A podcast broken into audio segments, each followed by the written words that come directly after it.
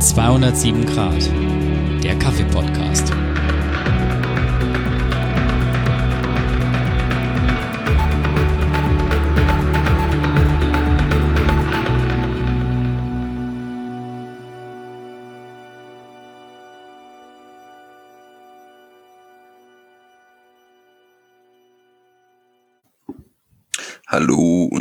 Herzlich willkommen zu einer neuen Folge von 207 Grad, der Kaffee-Podcast.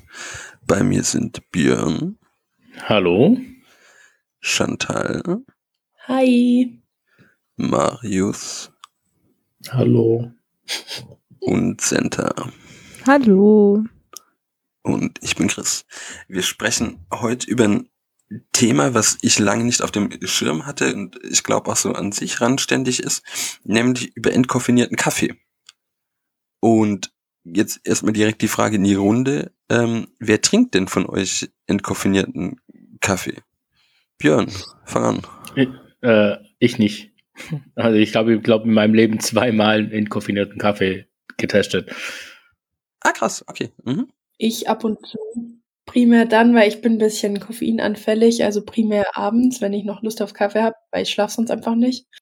Und ich hatte in letzter Zeit eben so ein bisschen Magenprobleme und Lebensmittelvergiftung und alles Mögliche. Und dann habe ich ein bisschen drauf geschaut, dass ich trotzdem Kaffee trinken kann. Und dann ist Koffein doch ein bisschen schlecht und deswegen koffeinfrei, weil so ganz verzichten geht dann doch nicht. Marius. Ich röste ihn nur. Mehr mache ich nicht. Wow. Du cooler. Ein ganz ein großer. Center? Gar nicht. Ich glaube, habe ich noch nie getrunken. Weil mir ist das neulich aufgefallen, da war ich im, äh, so kann man das ja tatsächlich geografisch sagen, im besten Café der Stadt Ulm, im Café Fred, und wollte dort Kaffee kaufen und ähm, dann hatten sie einen fruchtigen, dann hieß es, ah ja, der wäre entkoffiniert. Und dann hab ich den stehen lassen und gesagt, ah ja, dann komme ich nächste Woche für, für einen anderen.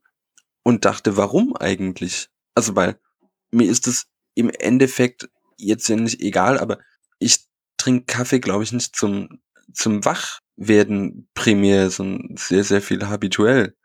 Und das hat mich dann doch noch den ganzen Tag irgendwie beschäftigt. äh, von daher, weiß ich nicht. Also das fand ich schon irgendwie, der, der hat auch so einen, finde ich, schlechten Ruf. Kann das jemand, kann das jemand bestätigen oder verneinen? Senta nickt Ich- schon mal. Ich bin, Auch irgendwie. Ich meine, Hallo Center trinkt nie und, und eigentlich hatte jeder von euch gesagt, er, er trinkt keinen. Also irgendwie hat es ja schon einen schlechten Ruf. es ist komisch, oder? Ihr habt Lupe heißt der bei euch, glaube ich, oder? Ja. Aber ich weiß auch nicht, ob es irgendwie daher ruht vom Bier oder so. Ich weiß es nicht, dass die Leute so denken, nee, brauche ich nicht. Weil ich habe das auch teilweise bei der Beratung, die suchen sich den Kaffee aus, stellen ihn hin und ich sage halt als Info trotzdem dazu, ja, der ist entkoffiniert. Ach nee, dann lasse ich ihn da. Und dann denke ich mir, Ja. aus, ja, okay, aber der Geschmack hat dich ja scheinbar angesprochen, also es passt Mhm. ja. Aber irgendwie hat es dann, ja, deswegen nicht gepasst. Also keine Ahnung. Ja, ich glaube aber ehrlich gesagt schon, dass viele Leute trinken Kaffee trotzdem zum Wachwerden. Ja. Aber ich bin jetzt schon auch so, wenn ich jetzt morgens schon wach bin, dann trinke ich ihn halt auch, weil ich es jetzt will und nicht, weil ich es muss, um Ja. wach zu werden. Also ähnlich wie bei dir, Chris. Ja, ich glaube, der hat in Deutschland einfach auch so ein bisschen historisch gesehen einfach einen schlechten Ruf, weil früher haben immer die Menschen älteren äh, Alters, die schon ein bisschen älter waren, einen Kaffee Haag getrunken. Und es war echt ganz schlimmes Gebräu, das einfach so irgendwie leicht nach Kaffee geschmeckt hat, äh, ähnliche Farbe gehabt hat, aber das war einfach nicht lecker. Und ich glaube, das hängt noch ein bisschen mit der Geschichte zusammen, dass es einfach früher vor 20, 30 Jahren noch nichts Leckeres war. Aber es wandelt sich ja gerade wirklich sehr. Also das ist, äh, was man so liest und hört, ähm, ist es wirklich so ein, so ein Trend, dass es endlich auch Kaffees gibt, die entkoffiniert sind und ähm, nach was schmecken. Und es ist ja irgendwie, beim Bier haben wir schon ganz lange, Wein wird jetzt langsam alkoholfrei auch trinkbar. Genießbar ist immer noch was anderes, ich habe mich da mal durchgeprobiert, aber es, es wird besser. Und der Alko also beim Alkohol ist es ja dann so, oder hier beim Koffein, das ist ja nicht der primäre Geschmacksträger, das müssen wir jetzt an der Stelle einfach mal sagen. Das korreliert ja nicht zusammen. Euer entkoffinierter Kaffee, der steht ja dann nicht geschmacklos drauf. Also ich glaube, das Koffein macht schon einen Teil aus, aber dadurch, dass da halt so viel andere Aromen und Stoffe drin sind, ist es halt nur ein, ja, ein Teil von vielen. Aber was halt bei der Entkoffinierung ist, dass halt schon gewisse Aromen verloren gehen können. Und ich glaube, dann, der schmeckt jetzt halt selten ebenso super fruchtig. Also wenn, dann war das jetzt halt eine Ausnahme. Es gibt schon ein paar Kaffees, aber so, ich sag mal, der Großteil an normal entkoffinierten Kaffee schmeckt eher ein bisschen langweiliger. Und wenn der schon älter ist vom Röstdatum, kann der schon auch richtig lasch Mhm. schmecken oder fast keine Aromen mehr haben. Aber das ist ja auch bei Kaffee mit Koffein so. Ich glaube schon, dass das, man merkt ja eigentlich immer noch, dass es so in der Gesellschaft so ist, wenn du irgendwie auch kein Alkohol trinkst, dass du immer noch irgendwie einen blöden Blick oder einen blöden Spruch reingedrückt bekommst. Deswegen gibt's ja auch mittlerweile so Gin ohne Alkohol und Mhm. solche Geschichten. Das, das gibt's ja auch alles, obwohl das jetzt vielleicht, also wir hatten mal so ein Aperitivo für so ein Sommergetränk, den konnte ich nicht trinken, der hat wie Pizzasoße geschmeckt. Boah, sorry. Für alles ein Markt. Es gibt für alles eine Fangruppe. Ich weiß nicht für wen, aber Ja, schade. Nee, aber da- das stimmt. Also auch dieses, das Problem, dass sehr viel Geschmack auch einfach bewertet wird von anderen, das ist, glaube ich, sehr stressig für, für viele Sachen. Bei Kaffee ist es ja das harmloseste, machen wir uns da, da mal nichts vor. Ähm, was ich vollkommen überraschend fand, aber wenn man mal kurz drüber nachdenkt, ist es ganz überraschend, glaube ich, dass das Entkoffinieren ähm, mit den grünen Bohnen stattfindet. Das, also das muss ja auch in einem recht frühen Stadium Mhm. passieren, wenn man sich das mal vor Augen führt. Ähm, aber da ich hier die, Gott sei Dank, eine der Rolle der Laien einnehme, kann ich mit solchen Sachen immer so richtig schön entspannt abgeben. Ähm, weil ich vermute mal stark, Björn, dass du da Ahnung hast. Angenommen, ich würde gern Kaffee entkoffinieren. Wie läuft das ab? Ähm, es gibt, glaube zwei oder drei große Verfahren. Ich habe da jetzt mal, da da ich es nicht auswendig weiß, äh, Wikipedia aufgemacht. Äh, ich glaube, die beka be bekannteste ist diese äh, Swiss Water Process, wo die Bohnen halt mit heißem Wasser ausgewaschen werden, bis das Koffein draußen ist. So im Groben. Also es passiert, glaube ich, bei allen Verfahren, die es gibt, wird das Koffein über irgendeine Flüssigkeit und äh, Lösungsmitteln äh, ausgewaschen, damit das Koffein auf den was 0,1 Prozent äh, Koffeingehalt kommt, was es in Europa laut EU haben darf.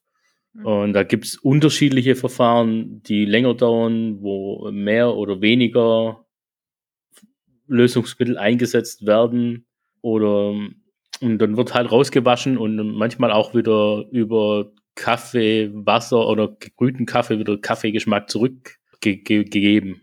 Also die Swiss Water Process ist was, dann gibt's ein direktes und indirektes Verfahren und was noch da steht, ein Kohlenstoffdioxidverfahren. Da wird mit äh, Druck und überkritischem Kohlenstoffdioxid gearbeitet. Ja, das sind so die großen Verfahren, die ich auch so kenne. Also für mich ist das bekannteste ist das dieses Swiss Water. Das lernt man irgendwie mal kennen. Mhm. Ich weiß nicht, was da Chantal und Marius noch dazu wissen. Die sind da vielleicht auch noch ein bisschen drin. zwangsläufig. Die Frage kommt halt super oft. Zum einen kommen immer wieder Kunden, die dann irgendwie so erwarten, dass wir irgendwie zehn Entkoffinierte haben im Sortiment, was irgendwie schon, ja, ich meine, klar, der wird gekauft, aber es ist halt einfach nicht die Hauptsorte, egal wie.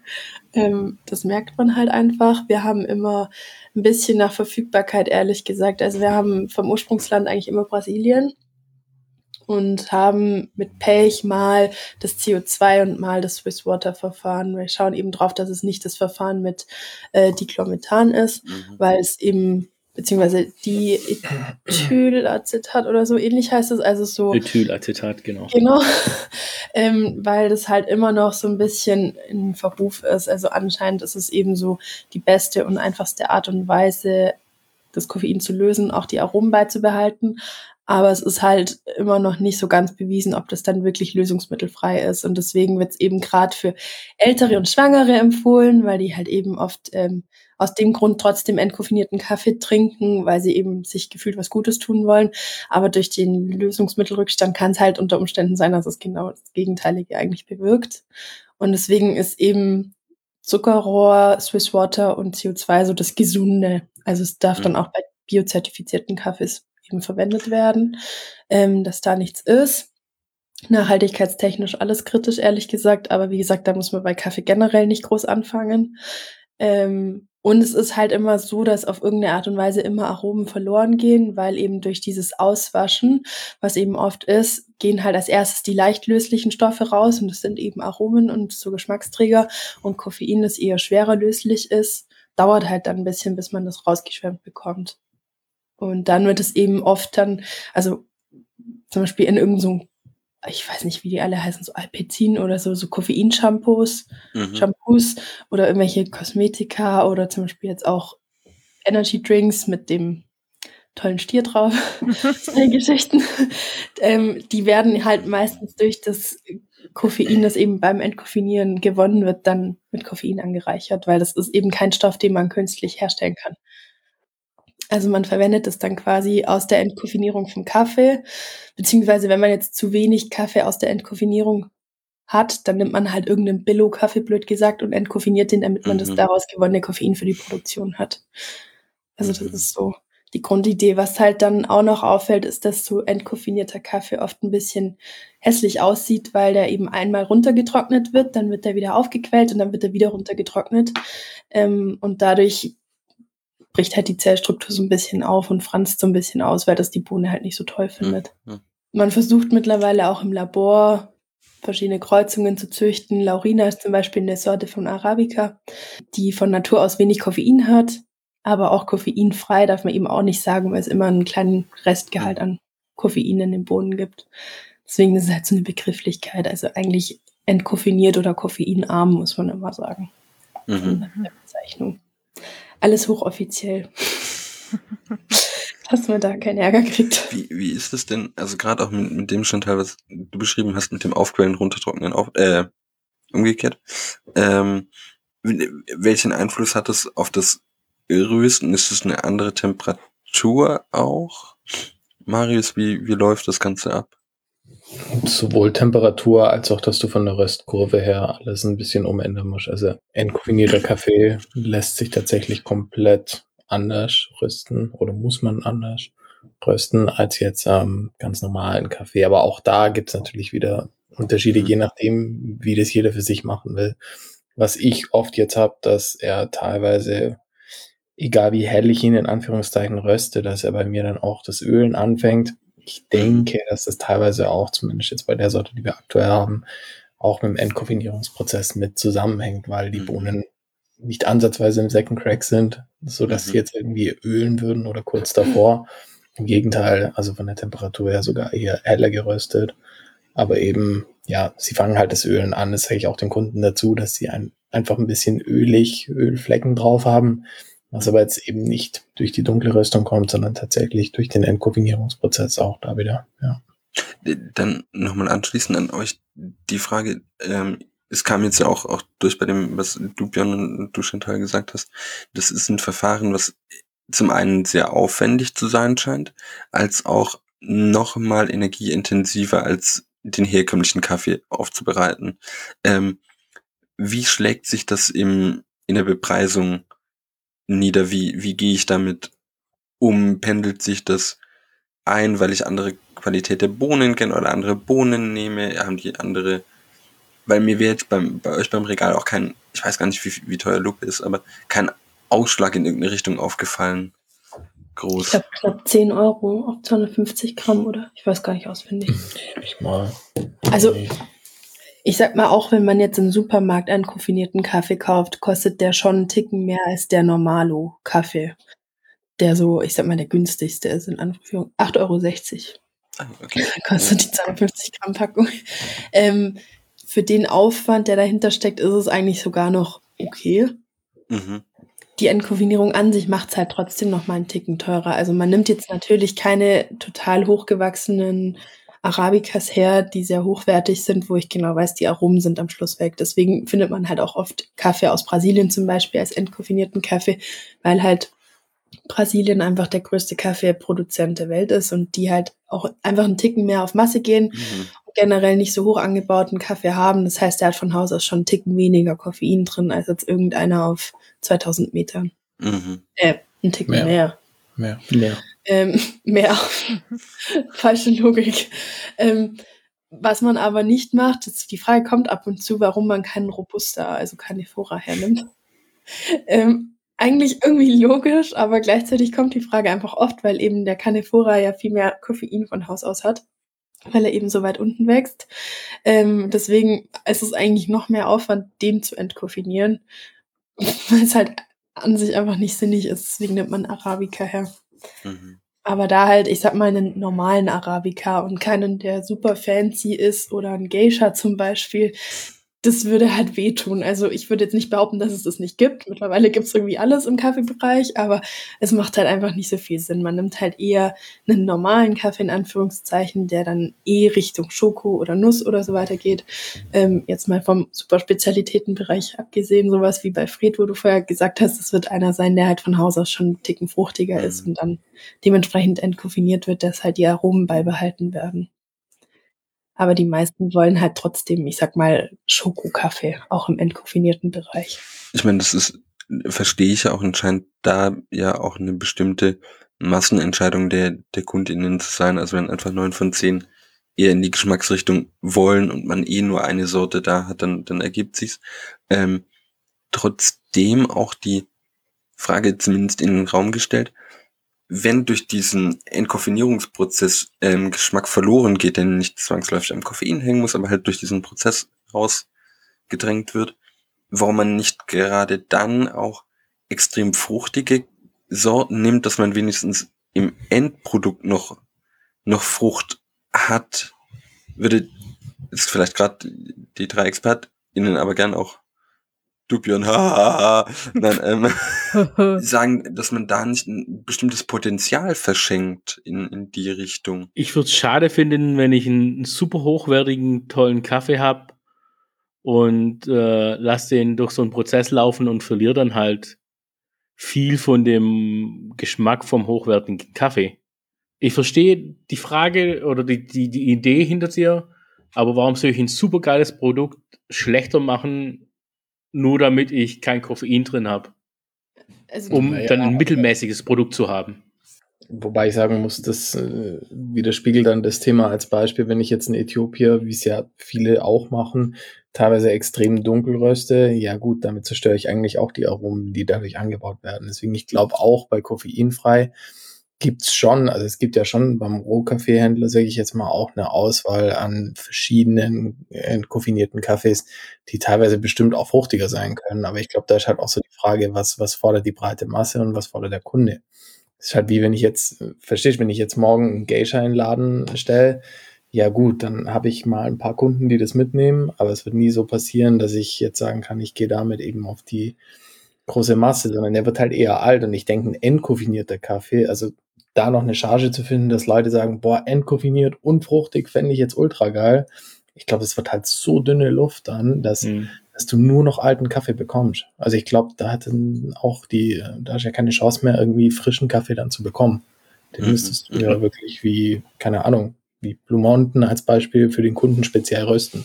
Anders hast du ja keine Chance. Mhm. Aber man darf trotzdem nicht vergessen, dass auch so fruchtige, helle Aromen eben trotzdem auch beim Entkoffinieren schneller rausgehen. Also ich bin kein Entkoffinierungsprofi, aber ich bin mir relativ sicher, dass man es gar nicht schafft, diese krassen Bananen, Maracuja und was weiß ich was für Noten auch wirklich beizubehalten, trotz der Entkoffinierung.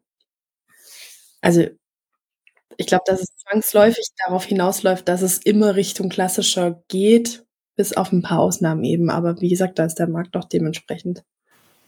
Ja, der Markt ist halt sehr, sehr klein. Der ist wirklich noch klein, wie, kleiner wie so Specialty Coffee, Kaffeesachen. Also der ist, äh, ich denke, in Großstädten schon da. Und ich glaube, auch in Großstädten wäre das dann vielleicht noch eher ein Markt, aber in, in der normalen Kleinstadt oder mittleren Großstadt ist der Markt für Specialty Coffee einfach immer noch so klein, dass wenn du dann auch noch Specialty Decaf anbietest, wie der Mario sagte, der ist einfach nicht, nicht existent. Wobei was so ein bisschen Trend ist im Specialty-Bereich, ist zum Beispiel ein Low Calf oder ein Half Calf Mhm. oder eben sowas wie der Laurina. Ja. Also das ist zum Beispiel oft, dass die so wie so ein Verschnitt quasi machen. Also die nehmen irgendeinen entkoffinierten her und machen irgendeinen krass fermentierten Kaffee dazu, dass sie quasi den Koffeingehalt halbieren. Wird Dummies mal erklärt, aber quasi die Fruchtnoten noch vom normalen Kaffee noch dabei haben und deswegen halt Half Calf oder Low Calf oder so. Also Low Calf ist dann eher so ein äh, Laurina, wo halt von Haus aus eher wenig hat. Also das ist schon im Specialty-Bereich, aber auch das, ehrlich gesagt, das machen halt die ganz großen Röstereien in äh, Amsterdam oder Kopenhagen oder sonst wo, wo halt auch dementsprechend schon Worldwide Shipping machen. Mhm. Also ich, die Produktionsmenge von diesen Low-Calf-Kaffees ist halt auch noch so klein, dass es nichts für den Massenmarkt ist, weil es ja auch diese Vari Varietäten einfach noch auch am Anfang von der Produktionsreihe stehen. Da gibt es nicht riesige Plantagen wie für ein Arabica, der so ein Standard Arabica aus Kolumbien oder Brasilien. Wie viel geht denn bei euch in der Röstschmiede an, an entkoffiniertem Kaffee so über die Theke, so als Hausnummer über den Daumen gepeilt? Ich muss sagen, inzwischen mehr als vor zwei Jahren. Also Mhm. weit mehr sogar. Aber ja, grob. Vielleicht im Monat 15 Kilo. Nee, aber meinst du gerade Bohnen oder meinst du im Café im Ausschank? E egal. Also einfach, was, was bei euch im Laden. Ausschank ist, glaube auch interessant. Beim Ausschank auch mehr, aber auch, ja, schwierig. Also wir haben halt viele tatsächlich auch Jüngere, die irgendwie mit dem Koffein, glaube ich, eher Probleme haben, aber halt den Geschmack von Kaffee, glaube mögen. Mhm. Ähm, sind aber auch viele dabei inzwischen, die zum Beispiel Cappuccino mit Hafermilch entkoffiniert als Beispiel. Hm.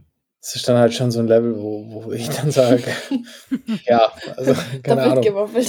bestellen Wasser und ja. Ja. Tut mir leid.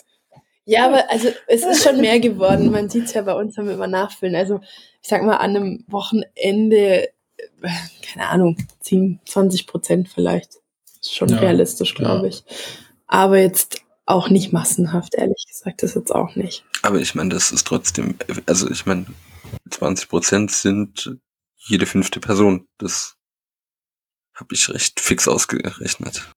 Ich finde ich finde das sehr, sehr spannend und ich habe mir vorgenommen, den nächsten Kaffee, den ich kaufe oder wenn ich den nächsten Kaffee kaufe, wird auch ein Päckchen entkoffinierter dabei sein.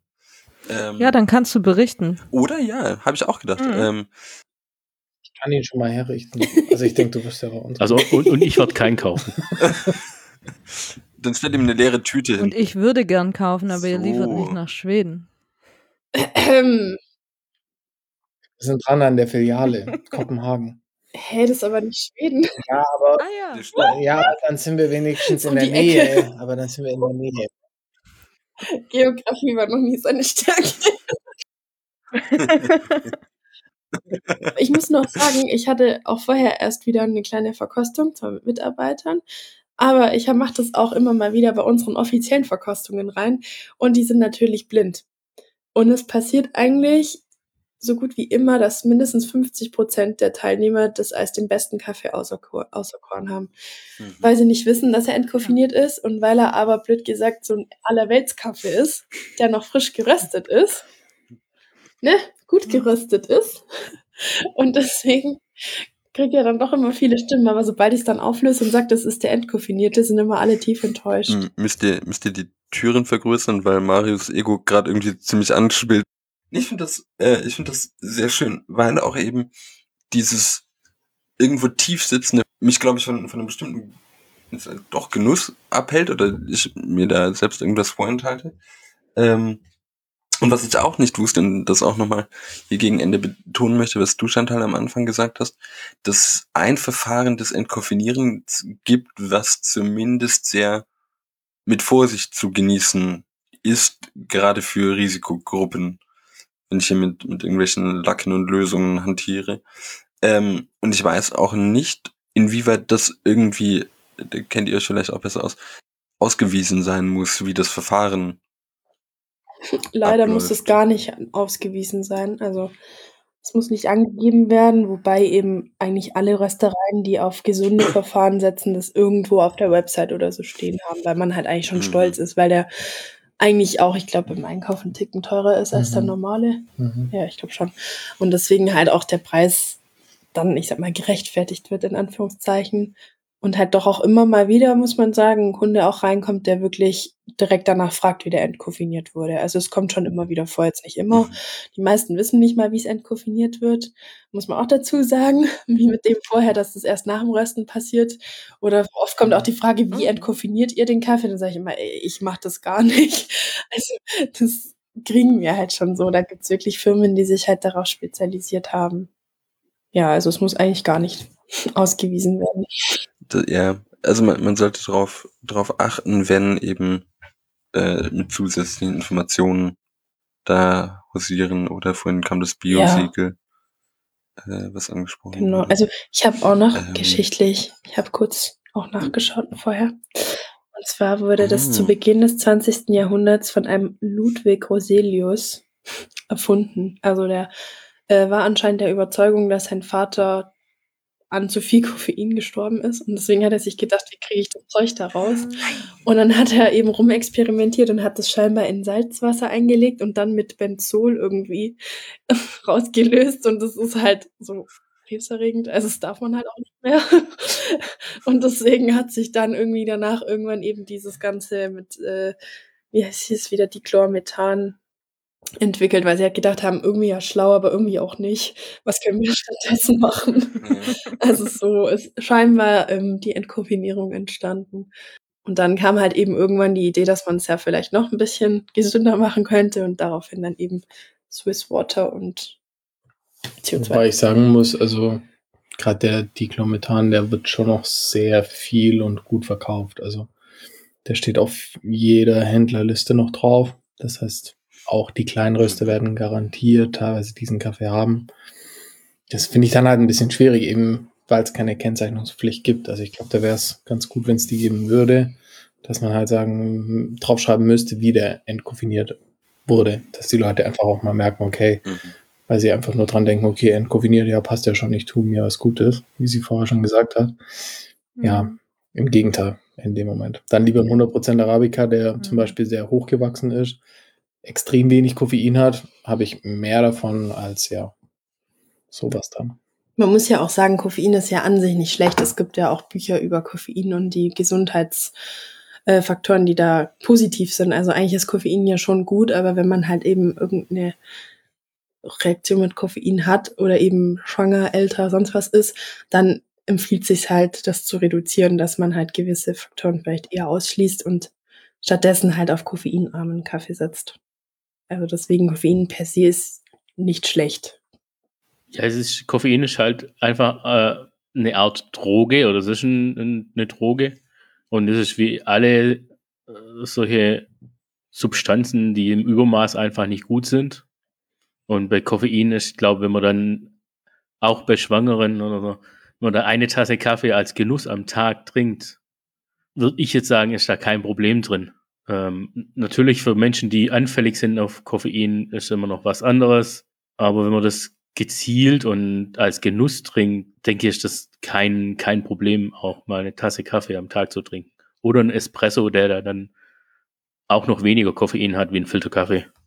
Und es ist, wie gesagt, also es heißt nicht automatisch, dass jeder Entkoffinierte schlecht ist. Also man kann es scheinbar nicht immer hundertprozentig nachweisen mit den Rückständen, aber um dem halt vorzubeugen, empfiehlt sich einfach direkt von Anfang an drauf zu achten. Und dann, wie gesagt, also ich finde entkoffinierter Kaffee, wenn der gut ist, wenn der vor allem frisch ist, schmeckt man als Laie erstmal keinen großen Unterschied. Mhm. Aber wenn er älter ist und deswegen glaube ich, wenn wir jedem Kunden ab morgen entkoffinierten Kaffee ausschenken, wird es keiner checken.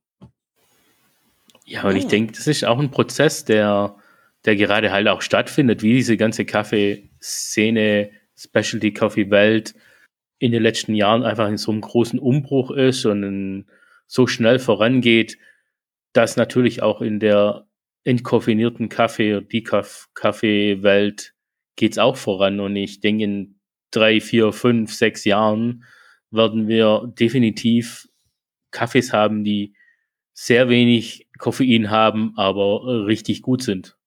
Das ist ein Prozess, der halt gerade an, ansteht und wir sind ja immer noch so ein bisschen am Anfang von der ganzen Bewegung, dass Kaffee besser wird. Und dann eben auch die Rüstschmiede 2 in Kopenhagen, Schweden. Ganz Schweden. Ist, siehst du, dafür lerne ich die Sprache gerade. Dann äh, ich mich Juhu. dann ansetzen. Lernst du Ähm, gerade Italienisch? ja. 207 Grad der globale Kaffee-Podcast. Äh, also stellt mir schon mal ein Päckchen hin. Ich werde den demnächst abholen. Wenn sonst niemand noch etwas hatte, was ihm unter den Nägel brennt, dann kommen wir zum Schluss.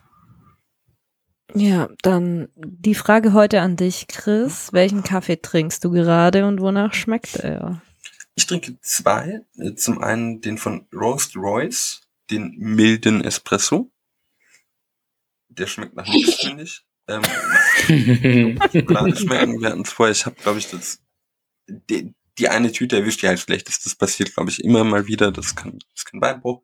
Und den ich davor hatte, der mir außerordentlich gut geschmeckt hat, war der äh, Kaffee Berry, der damit aus den Röstschmiedebezeichnungen ziemlich aus der Art schlägt. Ähm, der nach Marius, wenn du weiter so, muss ich hier, ja, eskalieren, mit miesen Bewertungen auf Google Verdient. der eher nach so Zitrusfrüchten ähm, schmeckt. Ähm, auf der Verpackung steht Grapefruit, was ich dann beim Lesen im Nachhinein zuordnen könnte, dem Ganzen. Und Brombeere. Ein unglaublich guter, angenehmer Kaffee. Ich habe ihn gemischt, wollte ich noch kurz anmerken. Ja, den nie geröstet. Mm. Wer hat die Tüte ausgesucht? Ich. Unglaublich schöne Farbe. Und da muss ich dich auch loben. Ja, schöne Farbe. Aber wen, wen lobt man bei Mezzomix? Easy Da muss man ja die Cola und die Fanta-Flasche loben und die, die Herstellung. Nein. Also das heißt, ich muss ja nicht den loben, der es gemischt hat, oder? Also wir loben und wir loben euch Aber beide. mehr. Ich habe die Brührezepte auch gemacht. Natürlich, Chantal, dich immer mehr.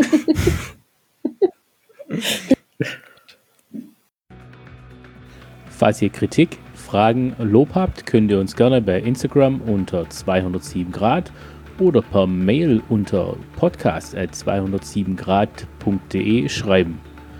Über eine Bewertung und ein Abo bei Spotify oder Apple freuen wir uns natürlich auch. Bis zur nächsten Folge und eurer nächsten Tasse Kaffee.